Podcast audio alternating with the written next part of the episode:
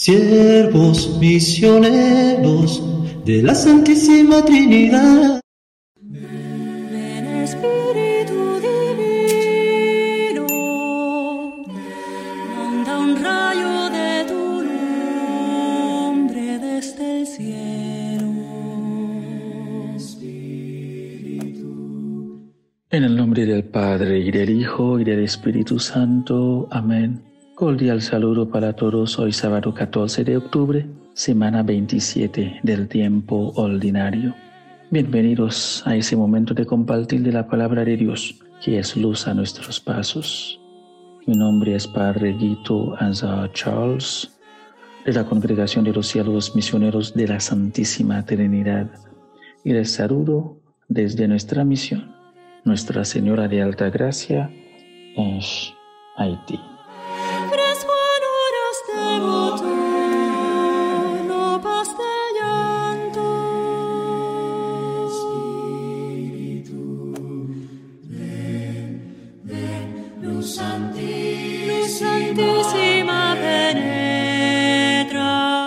Escuchemos pues la lectura del Santo Evangelio del día de hoy, según San Lucas, capítulo 11, los versículos 27 al 28.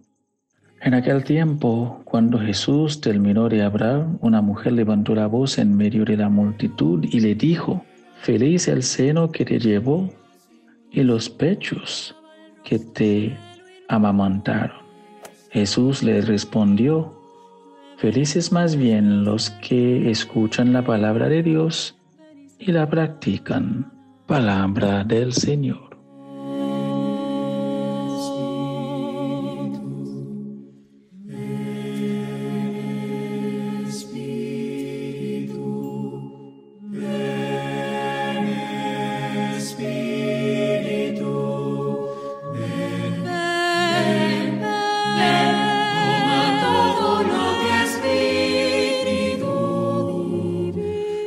Queridos hermanos y hermanas, la palabra de Dios hoy nos presenta dos versículos bien corticos, pero con tres momentos significativos.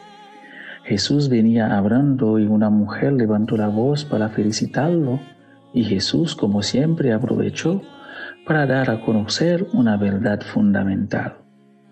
Como en otras ocasiones, las enseñanzas de Jesús siempre buscan llevarnos al Padre es su misión, es su meta. Hoy se trata de los que han, de los que en verdad son bienaventurados, los que escuchan la palabra de Dios y la practican. Es esa escucha espiritual en la vida del hombre que le permite abrirse a escuchar a quienes le rodean y esto indica el valor que tiene la otra persona más allá de su forma de pensar y de sus elecciones que pueda tener en su vida. Además, le permite escuchar a Dios, quien es su creador, y así podrá seguir sus pasos por el camino del bien.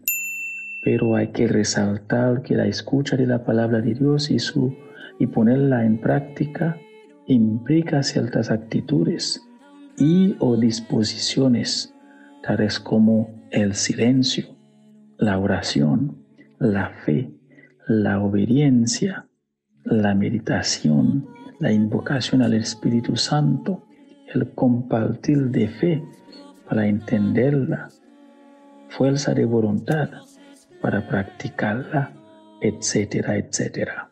Hay consuelo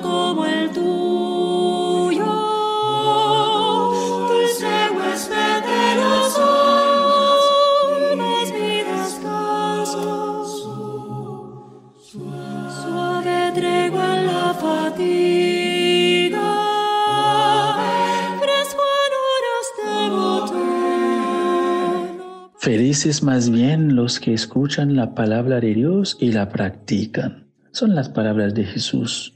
Pues dispuesto a escuchar la palabra de Dios y practicarla es estar dispuesto completamente a renunciar y a repudiar a sus costumbres y a sus esquemas.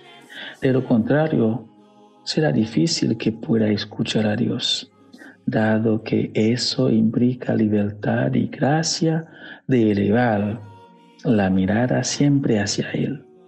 En el Evangelio la mujer se quedó en lo humano, en lo sensible y no vio a Dios. Y muchas veces eso se nos pasa a nosotros. Aplaudamos, felicitamos y olvidamos que todo nuestro talento y capacidad, nuestro ser es don y regalo de Dios. Los ministros de la iglesia son canales para llevarnos a Dios. A veces parecen tener más fama que el mismo Jesús, pero es el gran error cuando nosotros, los fieles, también lo consideran así. Solo hacen lo que les toca hacer. Hacemos lo que nos tocaba hacer. Nosotros tenemos el acceso diario a la escucha de la palabra de Dios a través de este medio.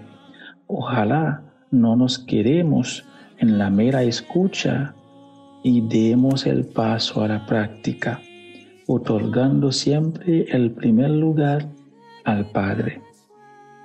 Que Dios nos concede la gracia de buscar siempre iluminar nuestra vida, nuestra mente con su palabra y que nunca le y que nunca le perdimos de vista. Un feliz y bendecido día para todos. En el nombre del Padre y del Hijo y del Espíritu Santo. Amén.